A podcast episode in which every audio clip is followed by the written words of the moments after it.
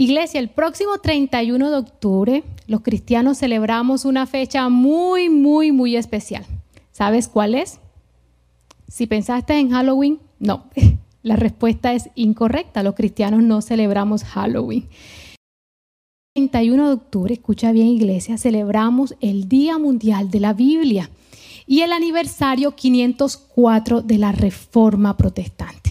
Una fecha muy especial muy trascendental para todos los cristianos porque fundamenta lo que hoy somos como iglesia, pero sobre todo porque celebramos el mayor regalo de Dios, la Biblia. Recordemos un poquito la historia. Un 31 de octubre de 1517, un teólogo alemán, Martín Lutero, basado en la palabra de Dios, un estudioso de la palabra, realizó una invitación a la iglesia de ese tiempo para eh, debatir sobre algunas prácticas de la iglesia que estaban eh, en contravía de la palabra de Dios. Y él publicó unas 95 tesis, de las cuales la crítica iba enfocada hacia la venta de las indulgencias. Recordemos que la iglesia de este tiempo eh, tenía una práctica tradicional y era que las personas pagaban por la salvación de las almas. Y Lutero se dio cuenta de que en la Biblia esos principios no estaban y empezó a debatir sobre ese tema. Y de ahí en adelante se desarrolló un movimiento por toda Europa del siglo XVIII que llamamos la Reforma Protestante. Y eh, hay muchas cosas que podemos hablar de la reforma, pero hay una en especial que me impacta y es que una de las consecuencias de la reforma protestante es que tenemos una herencia aquí en nuestras manos y es la Biblia. ¿Por qué digo esto? Porque anteriormente la Biblia era de uso exclusivo solo de los monjes, de los teólogos que estaban en los monasterios y eh, estaba traducida en latín y solamente lo podían entender ellos. Pero a la luz del movimiento de la reforma se originó toda la necesidad de que la gente fuera la fuente de, poder y conocimiento de Dios y empezaron a traducir las Biblias a las lenguas eh, vernáculas, a las lenguas de las diferentes naciones, al alemán, después se tradujo al francés y así sucesivamente. Y fue tan impresionante ese, ese, ese movimiento de la traducción de la Biblia que llegaron las Biblias a las manos de la gente común.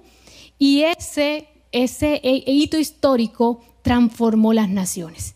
La historia cuenta que la Biblia transformó no solamente la iglesia, sino que transformó la cultura y las naciones modernas. Eh, datos históricos muy interesantes. Por ejemplo, en este siglo, gracias a la traducción de la Biblia, gracias a que la Biblia empezó a movilizarse en las manos de las personas, hubo una aceleración de la alfabetización en este tiempo.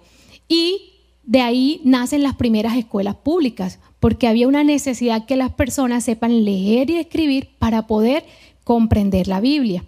Otro dato, y es que la Biblia permitió el desarrollo de las bases del constitucionalismo y del, liberalismo económico de John Locke.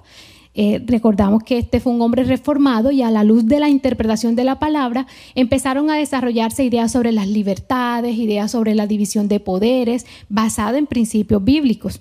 Y una que es la que más me impacta es la influencia de la Biblia en la ciencia. Para los que a veces creen que la ciencia no tiene nada que ver con Dios, pero tiene que ver muchísimo, porque los mayores desarrollos científicos que la historia ha documentado se desarrollaron en el siglo XVIII y siglo XIX, y estos desarrollos fueron promovidos por hombres reformados, hombres que a la luz de la Biblia y de la palabra de Dios y de las verdades de Dios desarrollaron su pensamiento, como por ejemplo, no sé si recuerdan el famoso Isaac Newton. El mayor científico de la época, Isaac Newton, fue un hombre reformado y se destacó en áreas como la óptica, la mecánica, las matemáticas. Casos como, por ejemplo, Linneo. Linneo, el que le vemos la taxonomía, fue un hombre reformado y también fue teólogo y promovió las traducciones de la Biblia. Francis Bacon, no sé si recuerdan en la universidad el método científico, Francis Bacon eh, estableció el método científico y fue un hombre también influenciado fuertemente por la palabra de Dios. Y por último, voy a mencionar, por ejemplo, a Pasteur, no sé si recuerdan, el pionero de la microbiología, fue un hombre también reformado y un hombre que a través de la verdad de Dios eh, eh, formuló muchos aportes científicos a la historia de la humanidad. Entonces, podemos ver, y muchos más, pero podemos ver cómo todo ese movimiento de la reforma del siglo XVIII trajo transformaciones poderosas en la historia de la humanidad.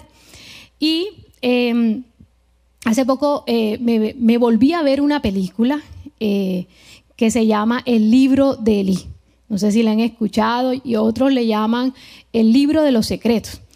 Y me llama poderosamente la atención esta película eh, que fue producida en el 2010, protagonizada por Denzel Washington. En esta película eh, narra los hechos de, obviamente, ficción, ¿no? Los hechos apocalípticos del el mundo después de 30 años eh, de que se haya desatado una guerra. Entonces, 30 años después de esa guerra, el mundo estaba devastado, el medio ambiente estaba em, eh, destruido y los pocos habitantes o sobrevivientes de esa guerra eh, vivían en una sociedad sin ley y en una sociedad con mucha violencia. Y en medio de la trama de la película eh, aparece Eli, que es el, el protagonista, con una mochila, el cual guarda un libro secreto. Y él eh, tiene la misión de proteger ese libro porque ese era el libro que iba a salvar la humanidad. Y la película es muy interesante porque hay unas personas que estaban eh, muy, muy, muy obsesionadas con tener ese libro para el mal, ¿sí? Eh, para manipular y poder tener poder pero otros lo querían guardar y querían saber qué era ese libro secreto y qué contenía ese libro secreto. Porque eh, incluso en la película se da a entender, el protagonista dice que incluso la guerra pudo haber sido por ese libro y quemaron todas las versiones de ese libro y solamente él, tenía la última versión para salvar la humanidad. Y lo curioso de la película es que el final de la película, después que lucha y salva el libro, eh, bueno, el libro se lo, realmente lo, toman los malos, pero él tenía el libro en su mente y se lo grabó y pudo al final eh, recetar, para decir de esa manera, toda la palabra de ese libro secreto. Y pudo salvar la humanidad porque el libro se pudo traducir y queda en la película la gran sorpresa de que ese libro es la Biblia. Y me encantó porque en medio de lo apocalíptico y la ficción de esta película, hay una gran verdad en esa película. Y es que la Biblia tiene poder, porque ese es el mensaje de esa película. Y así he titulado este mensaje en, en medio de la celebración del mes de la Biblia y de la celebración de la reforma el 31 de octubre. Creo que el personaje, para decirlo de esa manera, principal de esta celebración es la Biblia. La Biblia tiene poder. ¿Y por qué tiene poder la Biblia? Pues la primera razón de que la Biblia tiene poder es que la Biblia no es un libro común, no es un libro de historia que contiene eh, datos de, Dios y de la humanidad a través del tiempo, eh, no es un libro de consulta para eruditos, la Biblia es la palabra de Dios. Ese es el poder que tiene la Biblia, que no es un libro cualquiera, es un libro sobrenatural que fue inspirada por Dios para revelarle al hombre los secretos de Dios, lo que Dios quiere que el hombre conozca para el cumplimiento de sus propósitos. Ese es el poder que tiene la Biblia, es la palabra viva de Dios. Segundo, ah, vamos a mirar lo que dice 2 Timoteo 16, 17, para que vean, dice, toda la escritura es, es inspirada por Dios y es útil para enseñarnos lo que es verdad y para hacer, hacernos ver lo que está mal en nuestra vida. Nos corrige cuando estamos equivocados y nos enseña a hacer lo correcto. Dios la usa para preparar y capacitar a su pueblo para que haga toda buena obra. Entonces miren que aquí en 2 Timoteo dice que la Biblia toda fue inspirada por Dios. Aunque son varios libros, porque el concepto de Biblia viene de biblios, es decir, varios libros, esos libros fueron escritos por varias personas en diferentes épocas, en diferentes formas, pero inspiradas por Dios. Imposible que la mente de un hombre haya escrito la Biblia sin la inspiración del Espíritu de Dios. Entonces, esa es, el, esa es lo hace el libro más poderoso del mundo, porque es la voz de Dios. Segundo, ¿por qué es poderosa la Biblia? Porque es viva y es eficaz. Miren lo que dice Hebreos 4:12. Dice, porque la palabra de Dios es viva y eficaz y más cortante que toda espada de dos filos, y penetra hasta partir el alma y el espíritu, las coyunturas y los tuétanos, y discierne los pensamientos y las intenciones del corazón. ¡Wow! La Biblia, ¿sí? Es palabra viva. ¿Y qué significa que es viva? Que es presente. Es, una actualización continua, es decir, la Biblia no es un libro viejo que se escribió hace mucho tiempo con datos históricos. No, la Biblia es actual, siempre va a ser actual. La Biblia está viva. Es como si tú la leyeras y está todavía fresquita, se ve la tinta fresca porque es la voz de un Dios vivo. Ese es el poder de la Biblia. Y segundo, la palabra es eficaz. ¿Y qué significa eficaz? ¿Sí? La palabra eficaz significa que cumple el propósito. Entonces la palabra es eficaz, la palabra de Dios es eficaz porque cumple los propósitos de Dios por el cual fue escrita. Es decir, cuando nosotros leemos la Biblia, inmediatamente va, a generar un poder en nosotros de convencimiento, un poder de que se cumplan los planes y propósitos de, de Dios por el cual fueron escritas porque los principios y verdades que están aquí escritas son aplicables a nuestra vida. Y son aplicables hace mucho tiempo, hace unos muchos siglos, es, aplicable ahora y va a ser aplicable los años venideros. Es decir, siempre va a ser pertinente al momento histórico que estemos viviendo y a la situación que estemos viviendo. Entonces, por eso es eficaz. Viva porque es la voz del Dios vivo y es eficaz porque se cumple los propósitos y para todo es necesaria. Ahora, bueno, ¿y, qué es ese poder? Decir, listo, ya sabemos que es poderosa porque es viva, eficaz y porque es la voz de Dios, pero ¿cuál es ese poder? Hay muchos poderes que podemos nosotros evidenciar en la palabra de Dios. En el mismo, la misma palabra en Hebreos 4:12 Dice que la palabra actúa verdad en nuestras mentes y en nuestros corazones. Es un poder que tiene solo la Biblia. Uno puede leer un libro de literatura, un libro de historia, y uno dice, ay, bueno, tiene el conocimiento, y qué chévere, y te sabes el dato.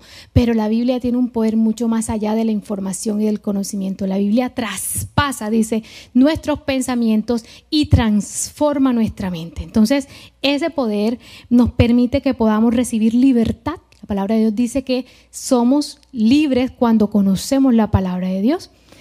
También nos da el poder de la salvación, que es el propósito ¿sí? del Señor para nuestras vidas.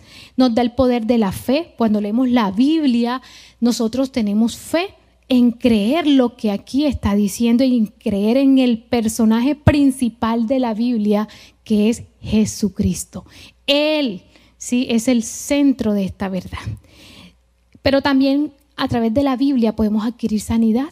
Momentos donde nosotros vamos a necesitar palabra de sanidad, aquí está. Usted necesita en este momento una palabra de sanidad. La palabra de Dios tiene el poder de sanarte. Pero sobre todo tiene el poder de sabiduría. El poder de sabiduría. Y en este poder me voy a centrar en los últimos minutos porque creo que este poder de sabiduría es el que nos va a permitir adquirir los demás, los demás poderes, porque la palabra de Dios dice que es sabiduría de Dios para el hombre. Existen dos clases de sabiduría, dice Santiago. Existe una sabiduría humana, pero existe también una sabiduría que es divina, que es la que proviene de Dios. Y la sabiduría que proviene de Dios es la que está aquí en la palabra de Dios. Y en estos últimos minutos quiero compartir con ustedes entonces cómo entonces activo el poder de Dios, activo el poder de la palabra de Dios en mi vida. Y eh, cuando me hacía esta pregunta recordaba mi niñez en mi casa. Mi mamá tenía una Biblia así gigante, grandísima, y estaba abierta en el Salmo 91, ¿sí? Pero nadie la leía, ¿sí? Y creíamos como familia en ese tiempo que eh, había un poder ahí de protección con tener la Biblia abierta en el Salmo 91. Pues déjeme decirle que así no se activa el poder de la palabra de Dios. No es teniendo la Biblia como amuleto. O voy a llevar la Biblia, ¿sí? Eh, al trabajo para que me dé poder, ¿sí? O voy a, a llevar la Biblia a todo lado para sentirme seguro. No, ese poder no se activa de esa manera. ¿Cómo se activa ese poder?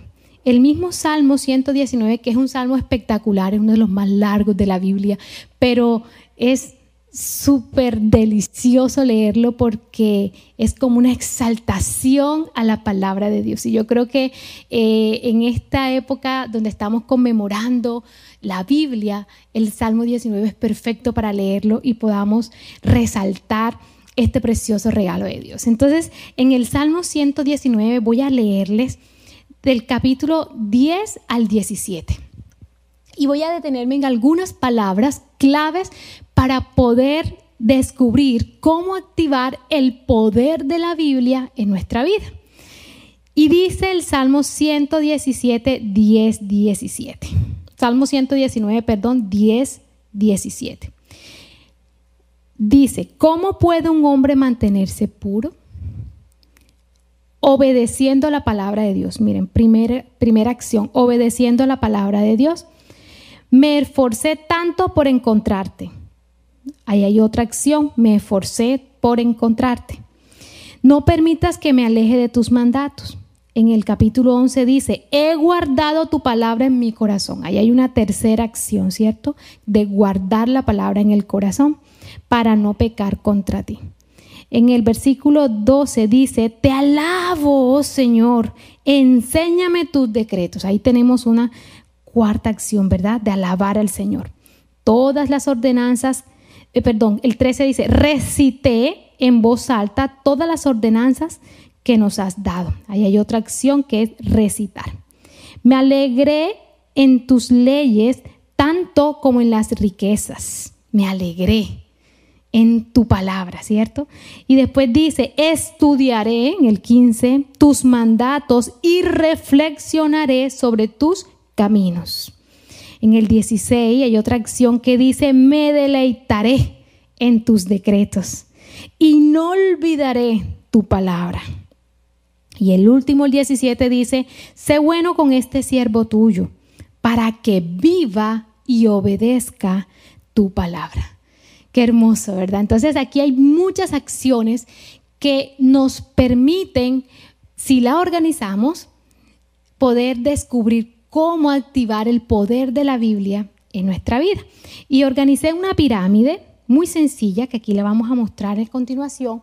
Esta pirámide está basada en esta palabra del Salmo 119. Y yo la titulé La pirámide del poder, del poder de la sabiduría divina porque es la forma como nosotros vamos a poder activar la sabiduría que viene de Dios a través de la palabra de Dios. Y vamos a estudiarla muy atentamente. Si ustedes pueden ver la base de la pirámide, dice temor de Dios, es decir, el primer escalón de la pirámide para poder activar el poder de la palabra de Dios es tener temor de Dios. ¿Qué dice el salmista? Miren que el salmista dice, me esforcé tanto por encontrarte, te alabo, oh Señor, me alegré en tus leyes, me deleitaré en tus decretos. Eso es temor de Dios. ¿Y qué es el temor de Dios? El temor de Dios no es un miedo, ay, tengo miedo, no. El temor de Dios es un respeto reverencial hacia Dios, es un amor eh, inmenso hacia Dios y su palabra. Entonces, dice la palabra de Dios en Proverbios 9, 10, Dice, el temor del Señor es la base. Miren, la base, el primer escalón de, la pirámide. El temor del Señor es la base de la sabiduría. Conocer al santo da por resultado el buen juicio. Entonces, ¿cuál es la base? ¿Sí? El principio, dice otras versiones, de la sabiduría, el temor de Dios. ¿Y eso qué significa? Que cuando yo me acerque a la palabra de Dios, tengo que acercarme con ese amor reverencial. Tengo que saber que esta es la voz del Señor y voy a amar y respetar este libro. No es un libro cualquiera. Muchos eh, personajes han leído la Biblia, historiadores, personas eh, que les gusta la lectura, eh, me han dicho, yo leo la Biblia, yo la he leído, como un libro como Cien años de soledad o un, un clásico de Platón, pero esas lecturas son lecturas eh, inconscientes de, lo que es la palabra de Dios. Ahí no hay temor de Dios, ¿sí? Porque eh, cualquiera lo puede leer y, ay, qué chévere, sí, ay, la historia de Salomón, oh, la historia de David, como un libro de historia normal. Ahí no se activa el poder de la palabra de Dios. Simplemente adquiere una información que ahí está en la palabra. Pero si usted quiere tener el poder, adquirir el poder, tiene que acercarse a la palabra con temor de Dios como dice Proverbios 9:10, porque es el principio para adquirir la sabiduría. Y ese temor implica de que me acerque con respeto, con, con ansias de querer la palabra, como decía aquí el salmista, porque me esforcé por querer encontrarte, oh Señor, porque te alabo, porque sé que tú me vas a hablar ahí en la palabra, porque me deleito en tu palabra. Eso es temor de Dios.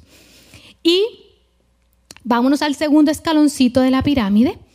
El segundo escalón de la pirámide de la pirámide de la sabiduría es el conocimiento.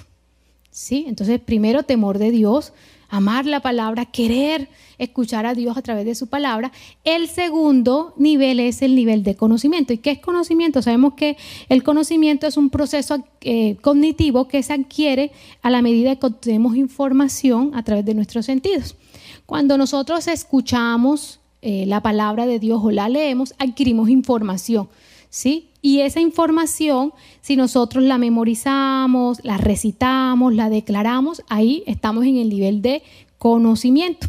Miren lo que dice el Salmo 119, 13. Dice, recité en voz alta todas las ordenanzas que nos has dado. Es decir, el recitar la palabra en voz alta, estoy en el nivel de conocimiento guardar la palabra en la memoria. Miren lo que dice el Salmo 119, 11. He guardado tu palabra en mi corazón para no pecar contra ti. Entonces hoy día que gracias a la era, estamos en la era de la información, nosotros eh, podemos conocer palabra de Dios, aún sin leerla, en los mensajes, en Twitter, en Instagram, en TikTok. Uno escucha mucho de las palabras de Dios y gloria a Dios y ojalá las redes se inunden de mucha palabra de Dios pero no podemos quedarnos en ese nivel. ¿sí? Escuché la palabrita, le tomé la fotico a la palabra y ¡ay, qué linda la palabra! Pero ese es un nivel básico para adquirir la sabiduría y el poder de la palabra de Dios. Necesitamos subir el siguiente nivel y el siguiente nivel es comprensión o entendimiento. Entonces el siguiente nivel implica que eh, nosotros eh, desarrollemos las habilidades para estudiar la palabra de Dios, para escudriñarla, para eh, poder contextualizarla. Miren lo que dice el Salmo 119, 15. Dice, estudiaré tus mandamientos y reflexionaré sobre tus caminos. En Josué 1.8 dice, estudia constantemente, miren, ese es el tercer nivel. Estudia constantemente este libro de instrucción. Medita en él. O sea, meditar me está implicando que tengo que pensar, que tengo que estudiar qué significa esta palabra. Busco en el diccionario bíblico, busco el contexto, qué quiso decir eh, eh, la palabra en esa época, cómo la puedo traer a esta época y contextualizarla. Eso significa meditarla, estudiarla. Y dice, medita en, el, en él de día y de noche para asegurarte de obedecer todo lo que ahí está escrito. Solamente entonces prosperarás y te irá bien en todo lo que hagas. Entonces es importante no solo llegar al conocimiento, leer la Biblia, pasar ya la leí y coloqué en el devocional ahí, sí, hoy leí, sí, Hebreos 12, no. ¿Qué estudiaste? ¿Qué eh, pudiste comprender de esa palabra. ¿sí? Ese es el nivel. Vamos a un cuarto nivel, más arriba. El cuarto nivel se llama discernimiento. Y discernimiento es conocimiento comprendido que conduce a la habilidad de comparar y diferenciar la verdad del error. El discernimiento es la capacidad que nos da el Espíritu Santo para que yo pueda identificar cuál es el error, identificar las tinieblas de la luz y en el campo de la moral identificar lo que es bueno y malo.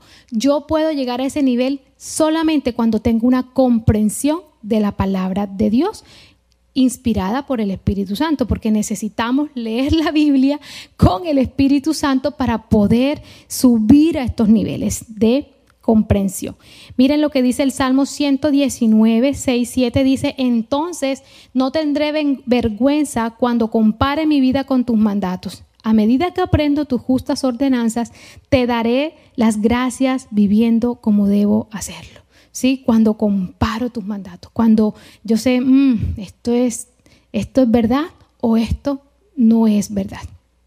Y el último nivel, cuando ya nosotros conocemos la palabra, cuando la comprendemos, cuando la discernimos, entonces llegamos a un último nivel, que es el nivel de la sabiduría, la que está ya arribita en la pirámide. ¿Y qué sabiduría? Y ojo con esto, porque a veces creemos que sabiduría es que, uy, ¿cómo sabe? Uy, ¿cómo se recita la palabra de memoria? Eso no es la sabiduría. Eso se puede considerar la sabiduría humana. Pero la sabiduría divina de Dios es aquella cuando comprendo la palabra de Dios, cuando ya la disierno, pero cuando la obedezco, cuando la aplico. La verdadera sabiduría de Dios es cuando tengo una vida inspirada en la palabra de Dios, como los reformadores.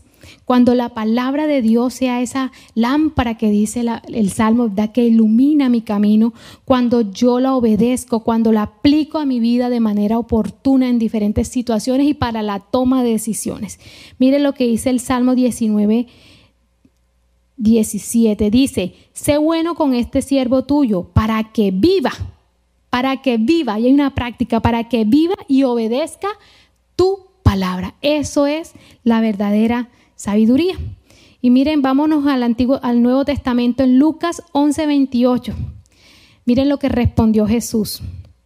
Jesús respondió, pero aún más bendito es todo el que escucha la palabra de Dios y la pone en práctica. Es decir, es sabio el que además la escucha, la lee, la comprende, la discierne, pero es mucho más sabio el que la aplica, el que la practica. Entonces, de poco sirve de pronto leer la Biblia, memorizarla, memorizarla, si no la vamos a obedecer. Por eso, el nivel de sabiduría es el nivel al que todos tenemos que llegar, para que nuestra vida sea inspirada y realmente nosotros podamos eh, eh, ser esos reformadores de la palabra en este siglo. Y la forma en que podamos compartir la palabra y podamos eh, predicarla y proclamarla a las naciones. Miren lo que dice Colosenses 3:16. Que el mensaje de Cristo con toda su riqueza llene sus vidas, enseñe y aconsejese unos a otros con toda la sabiduría que Él da. Es decir, la forma en que nosotros podemos proclamar a las naciones que realmente la iglesia del siglo XXI sea la iglesia reformada que va a impactar la educación, la ciencia, la economía, las familias, es una iglesia que comprenda ¿sí? la palabra de Dios, que la discierne y que la aplique. Es la forma en que nosotros podemos ¿sí? ser los reformadores de este siglo. Y mirando ya para terminar un ejemplo de cómo activar el poder transformador de la Biblia en nuestras vidas diarias. Por ejemplo, un ejemplo muy, muy, muy, muy de la Biblia. Vamos a ver. Cuando nosotros leemos, por ejemplo, Mateo 6, 52, ¿Se acuerdan que Mateo 6:52 es cuando Jesús habla sobre la oración? Es donde dice, ¿verdad? Que no hagas como hacen los hipócritas, que se buscan un lugar público para que los vean orar, que oran con vagas eh, repeticiones. Y Jesús le está diciendo ahí, ¿verdad? A, los discípulos, a sus seguidores, miren, eh, la forma de orar es que tú vayas a un lugar privado, vayas y busques la voz del Padre y oras de esta manera y muestra un modelo que es el Padre nuestro, ¿cierto? Entonces, eh, nosotros podemos llegar al nivel de temor de Dios, obviamente, cuando yo digo, wow, yo quiero saber más de la oración con Dios, ¿verdad? Y, busco eso. Voy al segundo nivel, al conocimiento, leo la Biblia. Ay, qué chévere, mira, Jesús está hablando sobre la oración. ¿Cómo subo al tercer nivel de comprensión? Cuando yo empiezo a escudriñar la Biblia y empiezo a revisar, bueno, ¿qué quiso decir Jesús cuando hablaba de vanas palabrerías? O o como dicen otras versiones, cuando dice, cuando ores, no parlotes. ¿Qué significa eso? ¿Qué significaba en el contexto que Jesús lo estaba diciendo y qué significa en el contexto actual? Y empiezo a revisar también de pronto mi forma de oración. Entonces yo empiezo a hacer todo un proceso de estudio, como que decía la palabra de Dios cuando dice, oh, que venga tu reino pronto, ¿qué significa eso? Y busco y empiezo a estudiarlo, ahí empiezo a comprenderlo, ¿cierto? ¿Cómo subo al siguiente nivel de discernimiento? Cuando yo puedo comparar lo que es una oración, ¿sí? Basada en lo que dice la palabra y una oración que no es una oración verdadera. Entonces, cuando yo puedo hacer esa comparación, estoy eh, eh, distinguiendo entre una oración de vanas repeticiones a una oración que es guiada por el Espíritu Santo. Pero ¿cómo llego a la sabiduría? Cuando yo aplico esa palabra, cuando mi vida es una vida de oración continua, constante, como lo dice Jesús aquí en Mateo, y cuando oro correctamente según el modelo de Jesús. Y miren que en este, en este versículo de Mateo, cuando habla de no parlotear, es no repetir, no te repetir. Y la gente a veces, el Padre nuestro, Padre nuestro que estás en los cielos, santificado sea tu nombre, está, repitiendo. Entonces ahí es donde uno dice, mm, no llegó el discernimiento de lo que está diciendo la palabra de Dios. Y llegamos al nivel de sabiduría cuando tenemos una vida de oración. Entonces, con ese ejemplo, sí, eh, podemos concluir que para activar el poder transformación de la Biblia, necesitamos primero tener temor de Dios, querer, amar la palabra de Dios, darle gracias a Dios por ese regalo maravilloso que es que tenemos la palabra en nuestras manos. Iglesia, hoy muchas naciones tienen prohibido leer la palabra. ¿Saben cuál es el poder de la palabra? Muchos gobiernos saben que es la palabra de Dios transforma naciones. Y muchos países como China y, y Corea del Norte prohíben la palabra de Dios porque saben que tiene poder para transformar, porque la historia lo ha evidenciado con la reforma. Pero nosotros tenemos el gran privilegio de tenerla libre y tenerla en muchas versiones chiquitas, grandes, en, en el celular. Entonces, amemos la palabra. Busquemos la palabra de Dios, como dice el salmista, te busqué, me esforcé por buscarte, por encontrarte, porque entendemos que la palabra de Dios no, esto no es un libro cualquiera, esta es la voz de Dios, es la forma como yo puedo acercarme a Dios y es la forma como puedo conocerlo a Él y cómo conocer las verdades. Eso, eso es temor de Dios, que la amemos. ¿Sí? Mi esposo eh, eh, él ama la palabra tanto que él, la cuida y viene y, está siempre limpiándola y, un cuidado especial con la Biblia. Y a mí me da mucha risa porque yo decía, ay no, pero sí, ¿cuál es tanto ese cuidado? Pero es porque él dice que esta es la voz de Dios y ama y la limpia y esta es la palabra, ¿sí? Entonces yo creo que eso es temor de Dios también, que la cuidemos, que la amemos, que queramos comérnoslas, como dice la palabra, ¿verdad? Porque es dulce a nuestro paladar. ¿Qué más? Necesitamos activar el poder de la Biblia cuando la leamos, la escuchemos, cuando nuestra vida esté en búsqueda continua de la palabra de Dios. En el colegio hicimos una encuesta hace poquito eh, donde le preguntábamos a la gente eh, de, la, iglesia, eh, los niños del colegio, que si leen la Biblia y cada cuánto. Y muy pocos la leen diariamente por ahí un 60% de la población dijo que la leía diariamente y el resto que la leían dos veces a la semana, de pronto una vez a la semana, otros decían nunca. Entonces yo creo que conocer la Biblia, leerla continuamente de día y de noche, como dice la palabra, ¿verdad? En Josué, nos va a llevar, nos va a permitir que podamos subir al siguiente nivel, que es comprenderla, estudiarla, escudriñarla, después a discernirla y después a aplicarla a nuestra vida, practicarla, que sea la luz que ilumine nuestro entendimiento y nuestras obras. Y yo creo, iglesia, que es la forma en que nosotros podemos ser los reformadores de este tiempo. Como Lutero, que nos permitió sacar las Biblias de los monasterios que solamente muy pocos tenían la palabra de Dios y cuando la Biblia se convirtió en ese libro poderoso que todos leían, hubo transformación.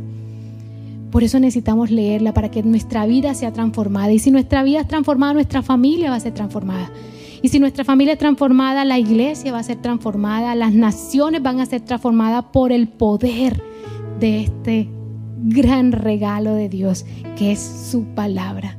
Y esa es la invitación, iglesia, que este 31 de octubre, que yo sé que muchos en las redes van a mostrar a Halloween, a los, a los demonios que se alaban en ese tiempo, nosotros como cristianos, el 31 de octubre es el día donde más Biblia vamos a compartir, palabra de Dios.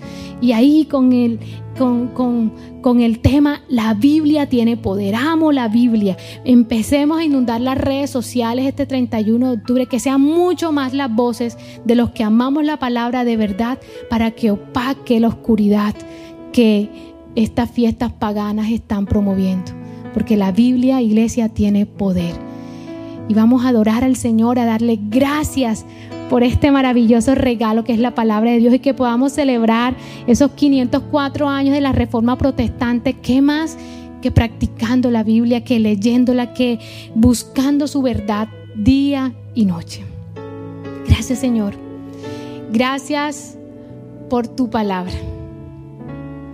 Gracias Señor porque podemos tenerte cerca cuando buscamos incansablemente tu palabra. Podemos escucharte, podemos conocer tus planes, tus propósitos, tus verdades, tus revelaciones.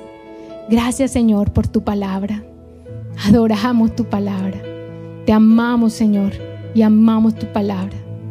Tu palabra que se lleva la desesperanza. Tu palabra